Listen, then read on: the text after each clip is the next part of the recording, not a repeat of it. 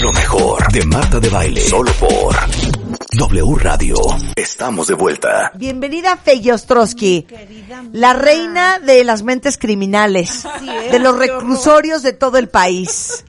Qué horror, ¿no? Que piensen en mí cuando surgen los criminales. Mejor cuando Yo- hay yo- cosas bonitas. Pero aparte yo cada vez que veo, ahí te van, eh, Jeffrey Dahmer, Ted Bundy, este, Charles Manson, siempre Fey Ostrowski. sí, por eso Charles vengo a hablar de otra cosa. Jeffrey Dahmer, Fey Ostrowski. Pero así es todo México. Y cada vez que veo 48 Hours Mystery, ya sabes, Dateline Mystery.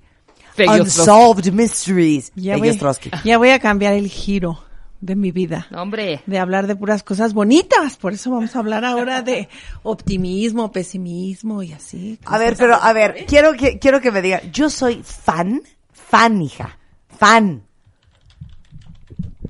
de la gente ácida, que no es necesariamente la gente pesimista, sí, claro, claro. Claro. pero a mí, por ejemplo, el otro día le decía a una persona, no voy a decir a quién, le decía, "Oye, está cañón." Eran las 12 de la noche y yo le decía, "Está cañón." O sea, otra vez ya es mañana. O sea, no ha acabado hoy y ya, Ya es mañana. mañana. Ajá. O sea, y todos los días, ¿no les pasa a ustedes? Es lo mismo. Bueno, es que tú traes un estilito de vida. No te estás acostando porque ya te estás levantando. Sí, tu cerebro anda a mil por hora. Y pienso en muchos de ustedes que a lo mejor se tardan dos horas en llegar a su casa, entonces llegan a las 11 de la noche porque el jefe los tuvo en el trabajo hasta tarde, medio cenaron, medio vieron a su esposa, se acostaron y luego otra vez 6 de la mañana. Sí, no, no, no. Y luego otra vez 11 de la noche y así. Así y me dice, pero qué padre, ¿no? ¿Eh? ¿Ah? Sí, Digo, no. ¿de qué hablas? ¿De qué parte? Ya voy a decir, era Spider-Man. Y me dice, qué padre. Es que A mí sí Spider-Man me da mucha ilusión el día siguiente. Y le Sí, digo, claro. o sea, por eso. O sea, sí, qué padre la vida. Pero esto está cañón. A ver, ¿qué prefieres? Lo pongo aquí en la mesa. A ver, Fegui. Estoy, estoy citando a Humberto Eco que, que, lo text- que lo pone en un texto, en un libro, a paso de cangrejo, muy bueno para los que quieran leerlo. ¿Qué prefieren? ¿Ser el optimista que dice, hijas, ¿qué? Mañana va a estar bien todo, hombre. Relaja. Mañana va a ser otro día. Ponle energía. O el pesimista que dice, esto está de la fregada, hay que ponerse a hacer cosas. Está fatal.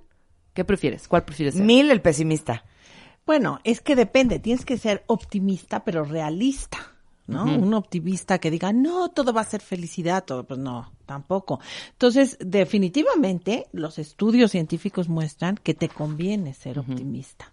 Que el, el, el tener estos estilos explicativos, que ahorita vamos a ver qué es ser optimista y pesimista, eh, te hace más inteligente, que tendremos que decir qué es inteligencia. Claro. Eh, no tiene, tiene, estás más sano. La gente que tiene pesimi- pesimismo tiene hipertensión arterial, tiene problemas cardíacos, el sistema inmunológico no le funciona, entonces le dan más gripas.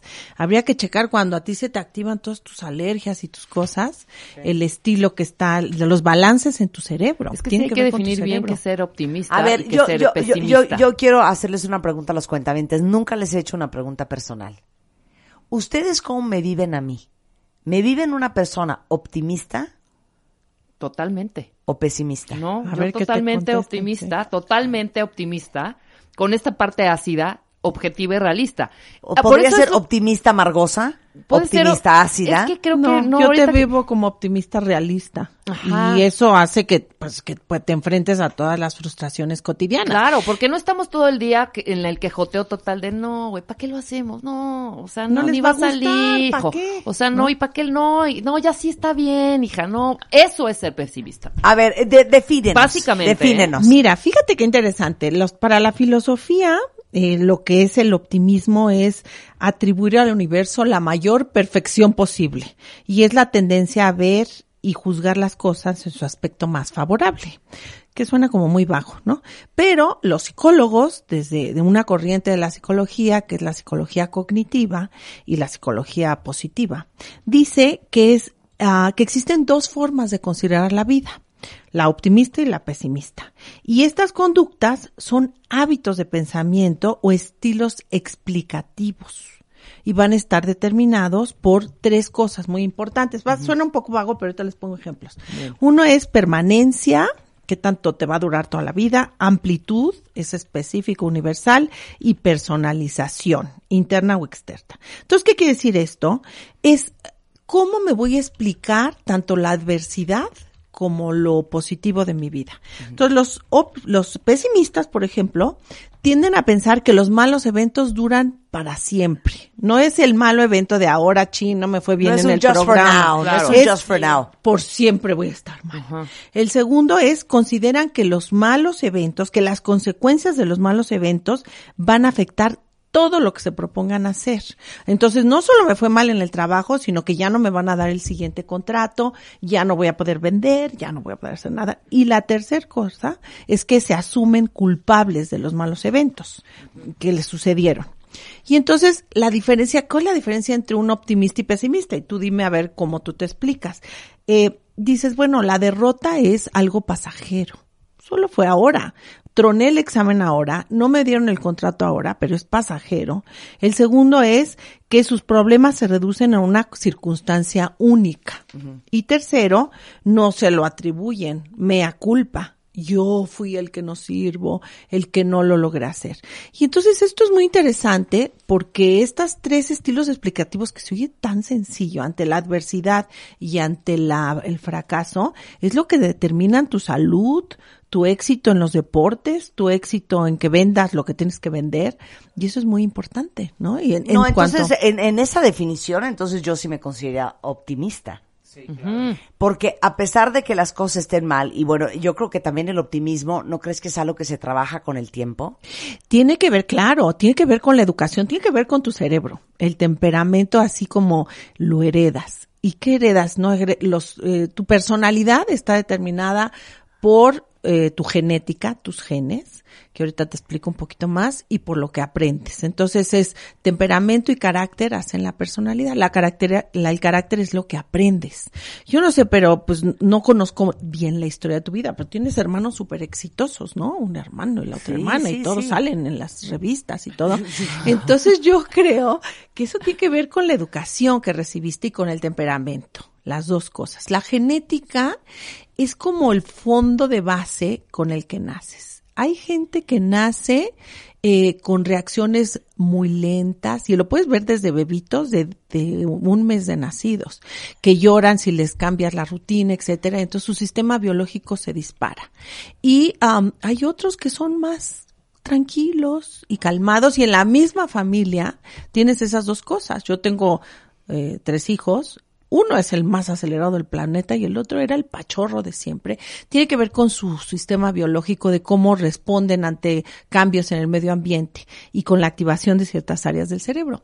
Pero eh, la educación te modula eso. Y entonces es las dos cosas. Entonces diríamos que alguien melancólico, hay, hay, hay gente como tipo Woody Allen, ¿no? Que Ajá. siempre es pesimista, que todo, que es lento y que eh, tiene Todo esta es estructura melancólica. Y hay otros que son happy, happy, happy. Pero ¿no? no tiene nada que ver con la depresión. O sea, un- si tú estás viendo algún, porque a mí me pasa generalmente, veo a algunos amigos cercanos eh, siendo pesimistas eh, todo el tiempo, digo, este está deprimido.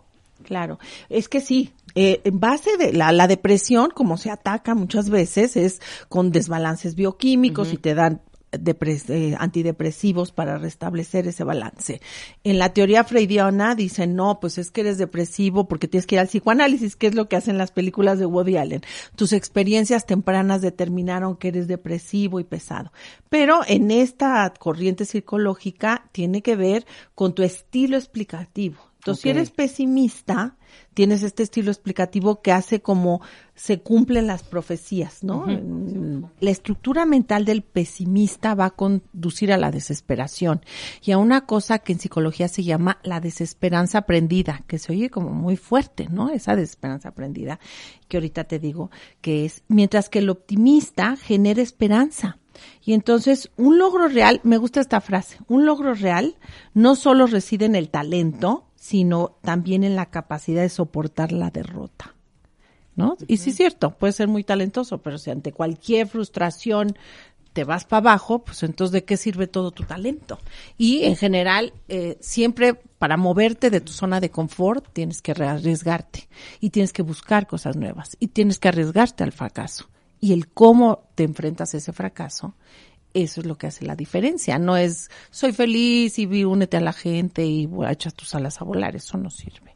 Entonces, Eso no un- sirve. una Eso parte sirve. de lo que es la desesperanza aprendida, que es muy interesante porque los, los psicólogos pues ponen a ratas en el laboratorio que les dan un shock eléctrico. Yo no hago eso, ¿eh? Les dan un shock eléctrico cada vez que, para, y tienen que apretar una palanca para evitar el shock eléctrico. Entonces las ratas aprietan y aprietan, aprenden al principio y luego ya no lo pueden evitar.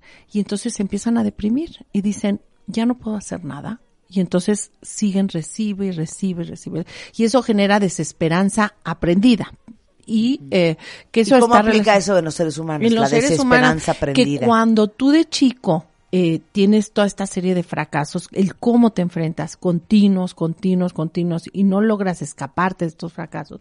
Entonces tienes al, al derechohabiente, a tu cuentaviente, yo estoy en el banco, eh, al cuentaviente diciendo, eh, estoy en el hoyo. Y estoy en, y, pero puede salir del hoyo, tiene que cambiar esa estructura mental. Ahora sí que Puedes desaprender. irte, te puedes irte al- a hacer cirugía y que te pongan electrodos o puedes tomar muchas medicinas, pero tienes a fuerza que cambiar ese estilo explicativo de lo que te está sucediendo. Yo creo que eso es algo muy positivo y muy fuerte. Es que yo siempre pensé que yo era muy eh, ¿Pesimista? pesimista, ácida. Y, y por la explicación que estás dando, tienes razón. Al final creo que tiene que ver con cómo te explicas sobre todo los eventos negativos de la vida. Y, y, y sí, yo creo que en general yo siempre pienso que todo lo malo que me pasa o todo lo que no pasa como yo quisiera que me pasara, siempre pienso y lo creo, porque creo que el positivismo tiene que ver con belief, Claro. con creencia, con, con, no sé si la palabra correcta es fe, fe, No, claro. pero porque yo sí creo, de verdad lo creo, y cuando se los digo es porque lo creo, que todo lo que me pasa en mi vida es perfecto, es exactamente como tiene que pasar, porque esa es la lección que yo tengo que aprender. Y que aunque en ese momento yo no tenga claro cuál es el mensaje que me está mandando la vida, eventualmente lo voy a entender, lo voy a aprender. Y un dicho tan simple y tan sobado como el todo pasa por algo y siempre es para lo mejor, yo sí soy fiel creyente de esa teoría en la vida. Claro, porque una estrategia para enfrentar, cuando ahorita voy a dar una serie de recetas que puedes tener, es am, que tengas gratitud y que te sepas perdonar.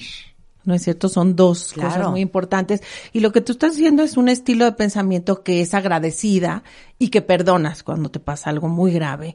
Porque si no, te quedas con esos pensamientos negativos continuos y entonces alteras la bioquímica del cerebro por la parte externa. Una parte es con la que naces, te digo, ese temperamento, pero en otra vas para abajo, ¿no? No, sí, pero seamos realistas. Si tú tienes un proceso como muy rápido y muy, es muy práctica, pasa de una situación a otra eh, rapidísimo. O sea, pero sí te, sí te, sí te prendes, sí te, sí te frustras durante un tiempo. No muy largo, pero sí puedes estar frustrada 24 horas. por Híjole, es que voy tu a decir... es muy rápido. Sí, pero les voy a decir una cursilés cañona. ¿Qué? Es que yo sí confío mucho. Y todo lo que estoy diciendo va en negritas, capitals y subrayado. Yo sí confío mucho en el proceso de la vida. No, sí, sí, sí. Entonces, todo lo que y pasa, lo ha- y lo has yo confío en que eso está bien. Bueno, es, es, bueno, pues digo, hay Aunque cosas no que sean te- cosas tampoco padres. seamos Por eso. como optimistas. No que las disfrute en ese momento, no que me hagan contenta, no que no haga berrinche, no que me dé coraje, no que me, no me preocupe. Claro. La emoción está, Claro. pero siempre tengo la confianza de la resolución. Bueno, que es un contratiempo pasajero. No piensas que te va a durar para No, toda la claro, vida. claro. A eso y iba, que claro. ese problema es de, de esa circunstancia, que es única asociada a eso, y que eh, no, mm, se lo achacas a otra cosa, a la mala suerte, todo, pero no a que tú no sirves. Y esto es, es muy fuerte, es muy importante, culpas. ¿no? No, Exacto. no, yo no me La culpo. culpas, porque tú sabes, cuando tú registras el cerebro de gente deprimida, es muy interesante, porque ves que están apagadas ciertas áreas del cerebro y otras están hiperprendidas, no es que todo el cerebro está apagado. Entonces, si haces un estudio de resonancia magnética en la gente, lo que ves es que las áreas frontales, que ya sabes tú que eres la super experta en neuropsicología, que son las que regulan las emociones, están apagadas. Y las áreas que producen emociones, como la amígdala, que tiene que ver con el miedo y con las emociones negativas, están hiperprendidas. Entonces, ¿qué está pasando? Que las áreas te dicen, hijo, soy un güey, no sirvo para nada, y están todo el tiempo. Estás con, en la depresión hay rumiación, todo el tiempo como la vaca, ¿no? Que están rumiando lo que comen, pensamientos negativos. Y las áreas frontales dicen, bueno, eres güey, pero tantito no eres tan güey, ¿no? No están prendidas. Y entonces muchas veces ante la depresión que no responde a fármacos, los fármacos lo que hacen es tratar de prender a través de eh, inhibidores de recaptura de serotonina, que es un neurotransmisor que tiene que ver con el estado de ánimo, dejan que haya más serotonina y que se prendan esas áreas que están apagadas. Em, y entonces empiezas a autorregularte cuando no hay, hay depresiones que no responden al tratamiento farmacológico, eh, entonces hay nuevas terapias en donde das estimulación eléctrica como un shock, como un como electroshock, o les pones unas, una estimulación constante en esas áreas para que se prendan que es interesante todas estas nuevas eh, técnicas. Y la otra es que las medicinas no funcionan solitas si no van acompañadas de una terapia de este tipo, de estas Pero, pero tú dirías que el pesimismo va muy de la mano con el, la depresión. O puede, o puede ser pesimista y no estar deprimido, o estar deprimido y no ser pesimista. El, no, puedes, eres, puedes ser pesimista y no estar deprimido, pero resbalas muy rápido al pesimismo a la, depresión. Porque, pues, eh, imagínate, no te va bien la frustración. Y los estudios muestran, por ejemplo, ponen a vendedores de seguros y les dicen, o a competidores en carreras, y les dicen, a uno le dicen, es que tu tiempo estuvo fatal, no diste el ancho, y la estructura optimista dice, bueno, me voy a enfrentar y lo voy a volver a hacer. Y el pesimista ese no sirvo para nada, voy a dejar de nadar. Y lo mismo en vendedores de seguros, les ponen que sus, eh, sobre todo en los vendedores, ¿no? Que siempre tienes que ir, oiga, eh, tiene que cumplir, etcétera. Y entonces el pesimista, pues abandona más el trabajo. Y la otra es la inteligencia. Tú dices, ¿por qué ser optimista me hace más inteligente? Y tiene que ver con lo que defines inteligencia si la inteligencia es la capacidad de resolver problemas, hay muchas definiciones, ¿no? Es la capacidad de resolver problemas o la capacidad de aprender, pues entendemos que el, optimista pues va a ser más inteligente y va a puntuar más alto en las pruebas de inteligencia. Depende cómo definas inteligencia. Sí, claro. Sí, pero lo que pasa es que mucha gente dice que los pesimistas son optimistas informados. Entonces hay informados. No, bueno, no dice el dicho ignorance is bliss. Claro, claro, pero entonces es por eso tienes que ser optimista, pero realista, decir, a ver, nos vamos a lanzar a este nuevo evento, nos trajeron, yo siempre que llego, eh, Rebeca y tú están hablando para nuevos proyectos y órale, güey, y que no, no, no me meto tanto, pero eh, continuamente estás bombardeado, entonces si eres optimista, realista, pues esto no me voy a meter, porque no tengo todo el, el staff o todas las posibilidades, entonces es, es un, una línea muy tenue, pero muy importante cuando la cruzas y cuando no, ¿no? A ver, ahora, ¿qué impacto tiene el ser optimista y la salud? Importantísimo. Fíjate qué interesante.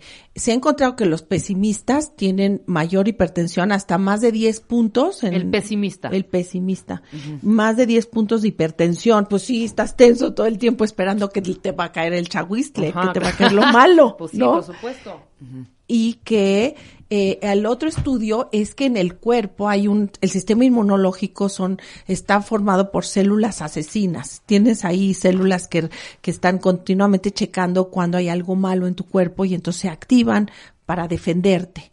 Y se ha encontrado que estos son estudios que también se hicieron, que individuos que tienen muy activo el pesimismo y mayor activación en un área del cerebro que ahorita te explico, eh, se enferman más, les dan gripas, eh, tienen alergias, les pasa, bueno, que en ese caso no te estoy diciendo a ti, pero te dan muchas, eh, te, te unas enfermedades. Entonces hay un, un neurocientífico, se llama Richard Davidson, que encuentra que si te registro la actividad eléctrica del cerebro, los pesimistas tienden a tener muy poca activación en el hemisferio izquierdo, en las áreas frontales izquierdas, y está muy activado el hemisferio derecho. Es como esa parte de base que puedo predecir hasta en bebés chiquitos, si tienen más activo el hemisferio derecho, son bebés que si se sale la mamá del cuarto van a llorar más tiempo, se ajustan poco tiempo. Entonces, él entrena la actividad eléctrica cerebral para que esté más balanceada y, y les, les inyectan una inyección de, de, de, de influenza, o sea, de que les dé gripa, un tipo de gripa, y encuentran que los pesimistas se enferman se enferman mientras que los optimistas no. Y luego entrena el cerebro con esta cuestión de mindfulness y de meditación y encuentra que los hace más fuertes en la salud. Ahora, si son pesimistas, pesimistas, pesimistas, pesimistas, aguas, porque le están dando en la torre a toda la forma natural en que funciona su cerebro. Exacto. ¿no? Entonces, en el cerebro te digo, no es que las emociones estén a un lado, etcétera, las emociones están dispersas. Entonces, cuando tú en tu explicación, tu estilo de explicación pesimista, todas estas tres cuestiones que te platiqué, prendes esas áreas, las áreas frontales izquierdas y están continuamente enfermándote. La realidad es la que tú te creas. ¿No? Es, o sea, muchas veces tú piensas que eso va a suceder, pero no es cierto, tú te lo inventaste.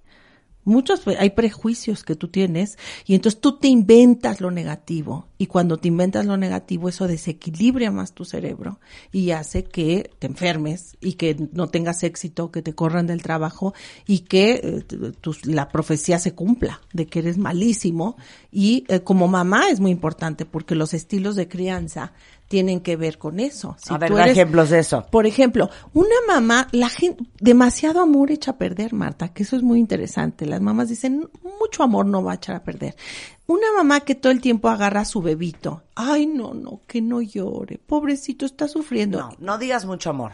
La sobreprotección. La, bueno, sí, amor siempre tienes razón. Sobreprotección. Pero demasiada sobreprotección, demasiado cuidado, hace que no le enseñes a tu crío a automonitorearte y autorregular tus emociones. Entonces, los bebés, por ejemplo, estas mamás protectivas, el pobrecito tiene mucha hambre, y, y, inmediatamente le das de comer, inmediatamente lo cargas, no le estás entrenando al cerebro a que se autorregule. No siempre vas a tener comida cuando tienes hambre y no siempre vas a tener cobijo cuando tienes frío. Entonces, tienes que dejar que el propio niño se empiece a autorregular para entrenar estos circuitos cerebrales. Entonces, creo que es muy interesante.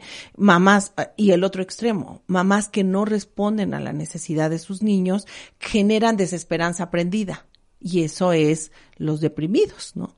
Y regresando, bueno, no sé si debo decir esto, pero cuando he entrevistado a todos estos criminales, los criminales muy exitosos, jefes de carteles, jefes de, de los, de los grandes narcos, son gente muy positiva son gente con un ah, optimismo que son resuelven, que voy a digo enfocado al mal que no se entienda que lo estoy defendiendo. Claro es que ese es el asunto como decía un cuentaviente ese tipo de optimismo sí es inversamente proporcional a tu nivel de ignorancia. Claro claro, y de eso no estamos hablando regresamos con Fey Ostrowski no se vayan W Radio escuchas lo mejor de Marta de Baile solo por W Radio.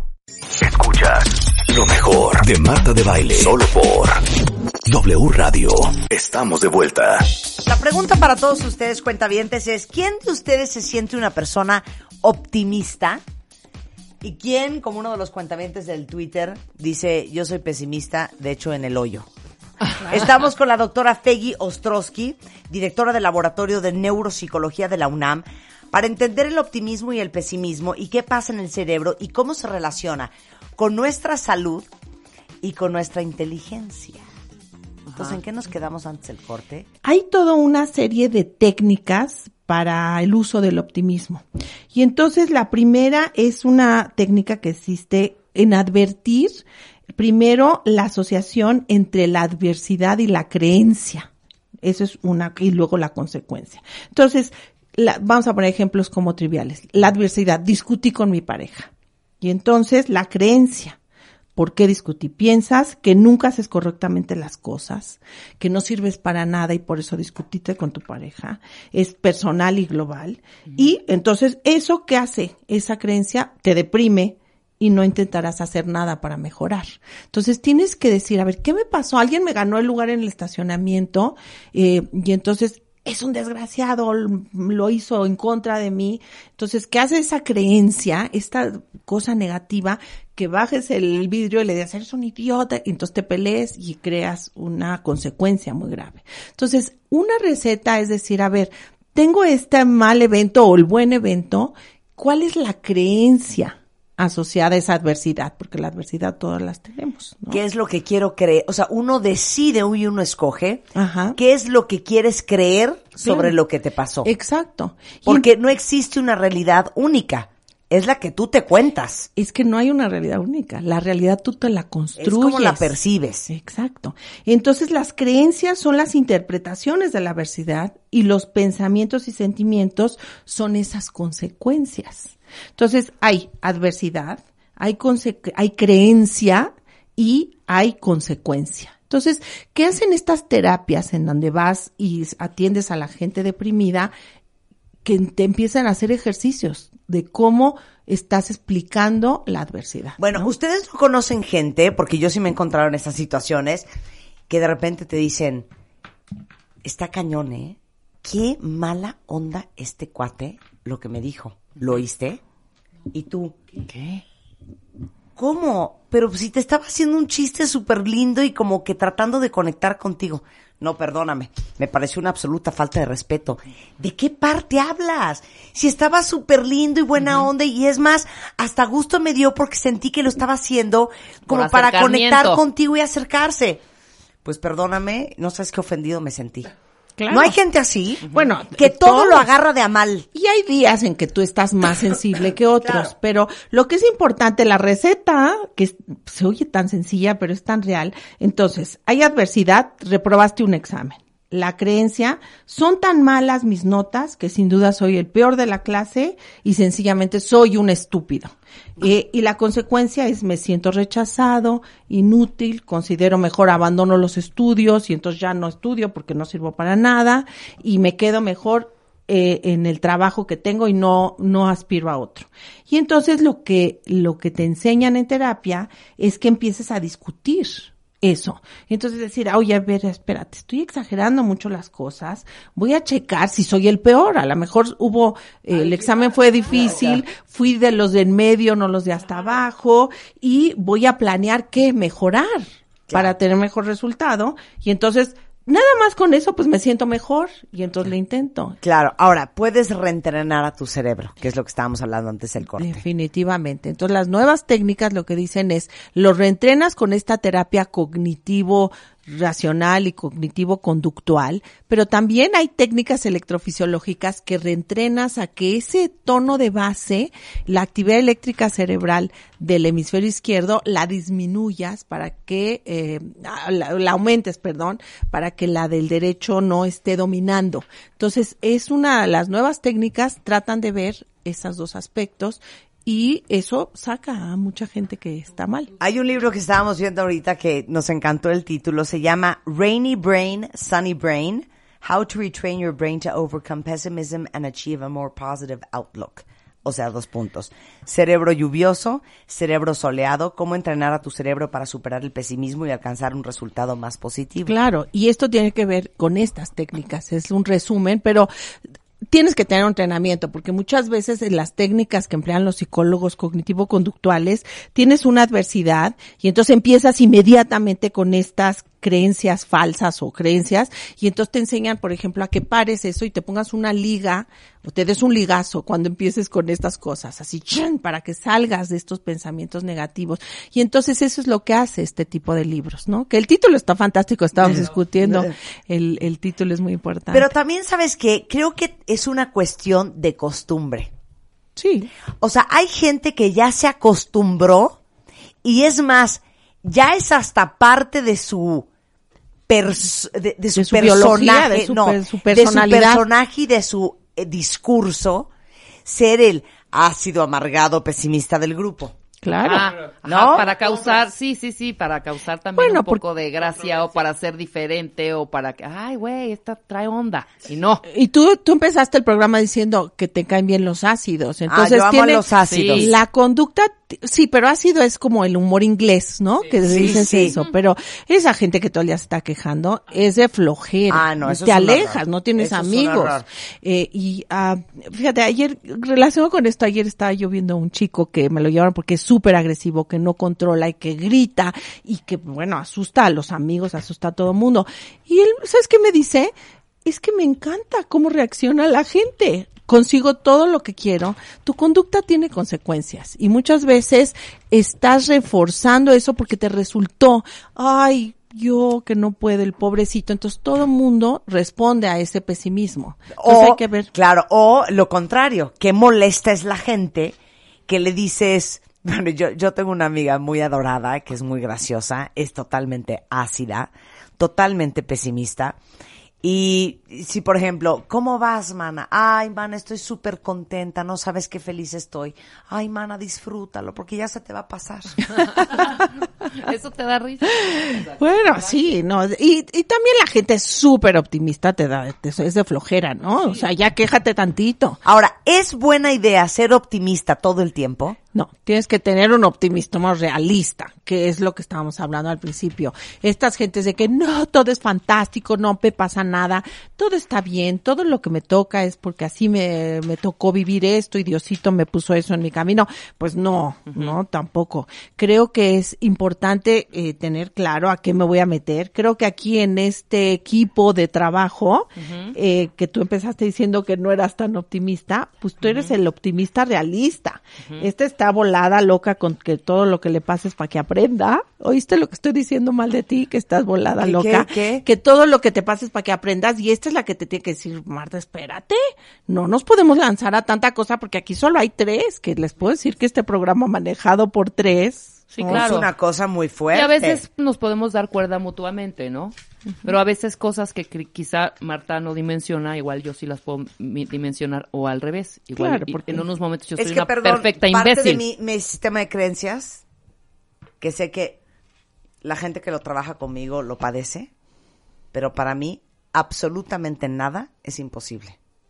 Nada. Ajá. Pero creo que ese es tu papel en esto, Nada. como la coordinadora de este equipo. Pero eso está ¿no? fregón, porque eso te impulsa a hacer cosas. O sea, no te estoy barbeando ni nada, hija. O sea, cero flojera eso.